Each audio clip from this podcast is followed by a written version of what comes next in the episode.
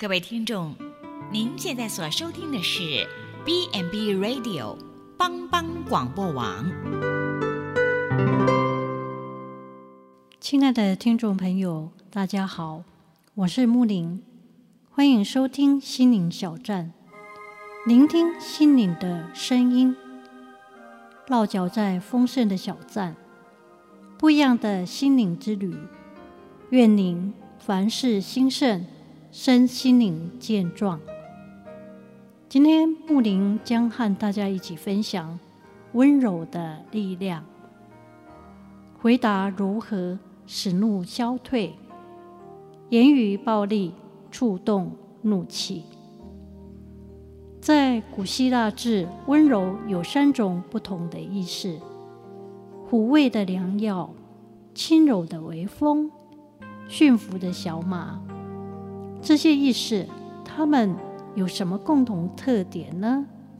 抚慰的良药，轻柔的微风，驯服的小马，它们都能让人感到舒适，一种可以驾驭的美好力量。温柔在古典希腊文中，此字毫无懦弱无能之意，是用以描写一种。刚柔合一的性格，就如柏拉图以手为拳，他说明了温柔的意思。对陌生人勇敢而存敌意，对所爱的人则温柔和友善。而圣经新约中，温柔与爱心、谦逊、与人无争两者出现。又与严厉和应得的刑罚相对，温柔也是耶稣基督所表现的特征之一。作为基督徒生命的一种美德，温柔可以定义顺服上帝的旨意，接受上帝在我们身上所做的，不与上帝争论，不反抗上帝。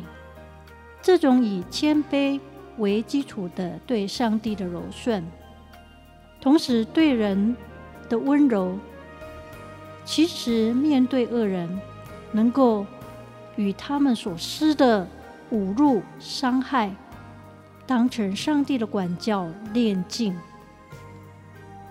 又因为深知自己罪过软弱，而对人能够显出。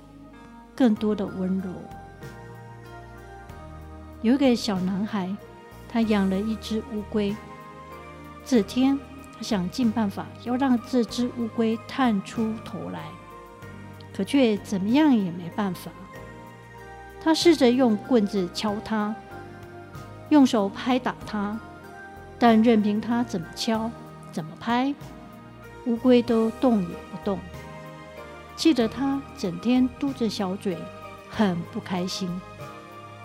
后来，他的祖父看到了，笑了一笑，便帮他把乌龟给放到一个软炉上面。不一会儿，这只乌龟便因着温度而渐渐的把头、四肢、尾巴给伸出壳外。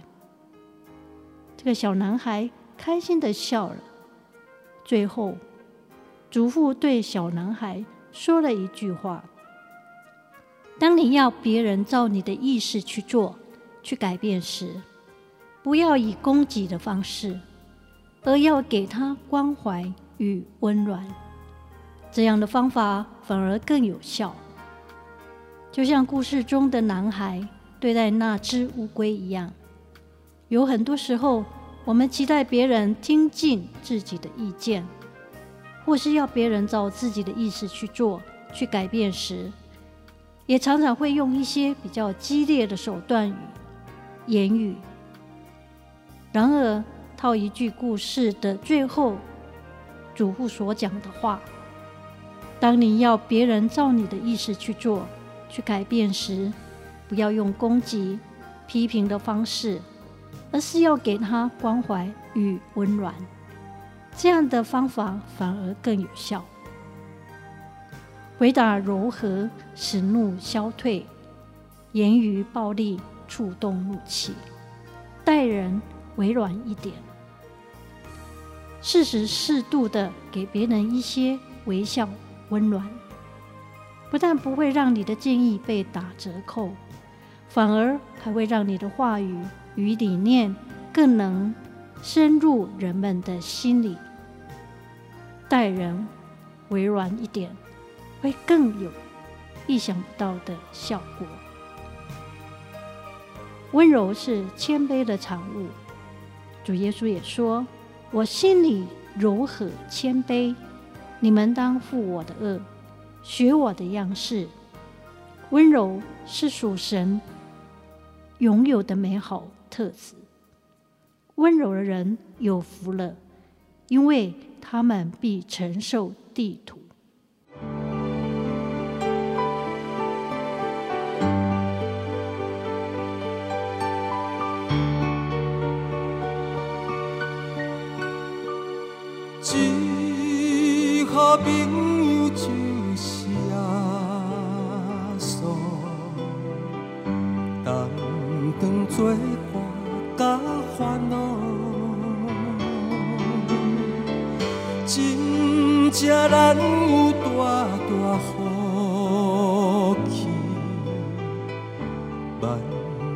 事拢。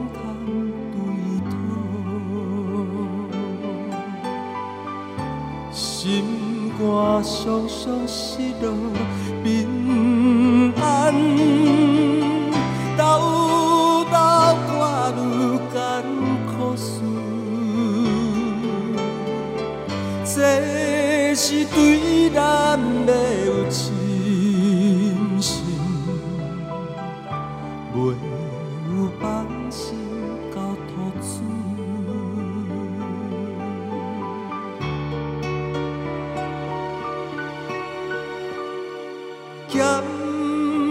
咸菜拄着油温试炼，也是心大烦恼。只可毋通常常失志，着将大项来祈交朋友到这珍重，甘愿体贴万载好，耶稣在咱心的暖融，将这苦事